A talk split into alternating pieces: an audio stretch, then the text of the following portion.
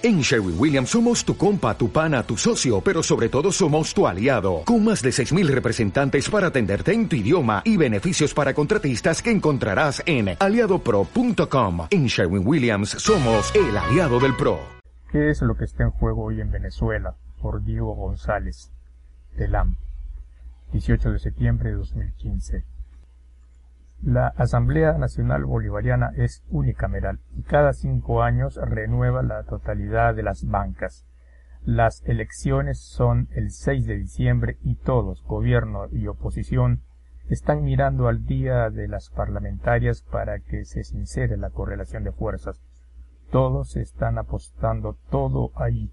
En esa clave es que hay que mirar cada uno de los movimientos que se den en Venezuela y en esa carrera el conflicto con Colombia, país con el que comparte 2.219 kilómetros de frontera, abre una grieta por donde se entrecruzan varios debates.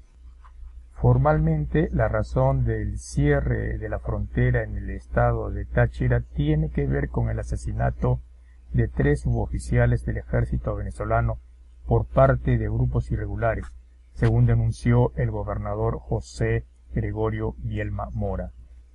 Primero se anunció que se cerraban los pasos en cinco departamentos por 72 horas para capturar a los presuntos paramilitares colombianos responsables de los asesinatos.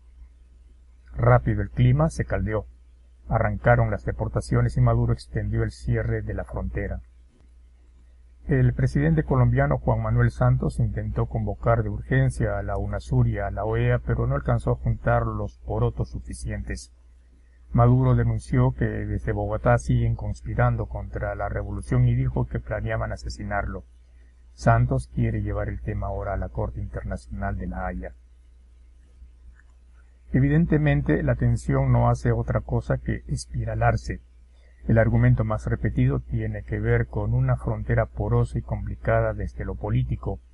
Los paramilitares que van y vienen siempre fueron un dolor de cabeza para el chavismo. Pero de fondo, al margen de la estridencia retórica, lo que se está poniendo en juego hoy tiene mucho más que ver con la economía. En Venezuela se habla de una guerra económica, que golpea de varios y diferentes modos. Con una economía en crisis por la baja del precio del petróleo, las cosas no están fáciles.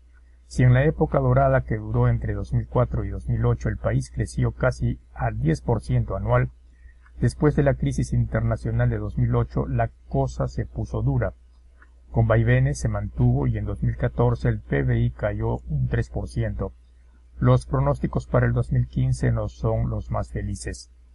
El Estado controla los resortes fundamentales del ingreso de divisas, pero el esquema se desarticula en el momento de la distribución de los bienes. A su vez, la diferencia es abismal entre aquellos productos subsidiados por el gobierno y aquellos que se mueven en el mercado negro. Ecuación que alimenta al desabastecimiento y la inflación que según el Banco Central de Venezuela fue de 68.5% en 2014. En este esquema, algunos bienes como el petróleo son miel para los que contrabandean en la frontera y se enriquecen con la bicicleta especulativa que también describe el economista español Alfredo Serrano Mancilla cuando plantea que desde Colombia se desarrolla un ataque cambiario y especulativo contra la moneda venezolana.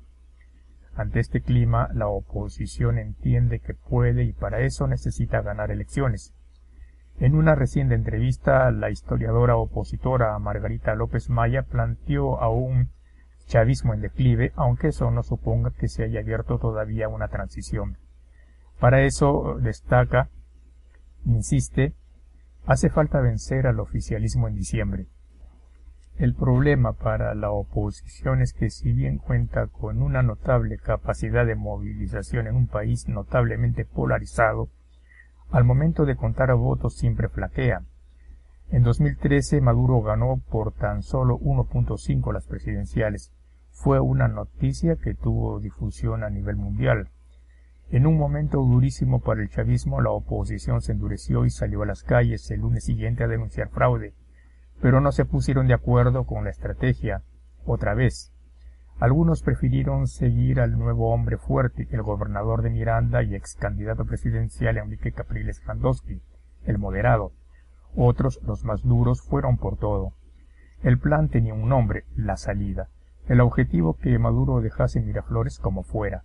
En ese contexto se dieron las elecciones municipales de fines de 2003 en las que el gran polo patriótico, a contramano de lo que esperaba la oposición, amplió la diferencia. A comienzos de 2014 la oposición estaba encerrada. Sin elecciones a la vista, solo les quedaba esperar dos años más para juntar firmas y eventualmente convocar a un referéndum revocatorio que pudiese tumbar a Maduro. Pero para eso faltaba mucho. Se impuso la salida y las movilizaciones terminaron a comienzos de ese año con 43 muertos. Las parlamentarias de diciembre son las primeras después de mucho tiempo.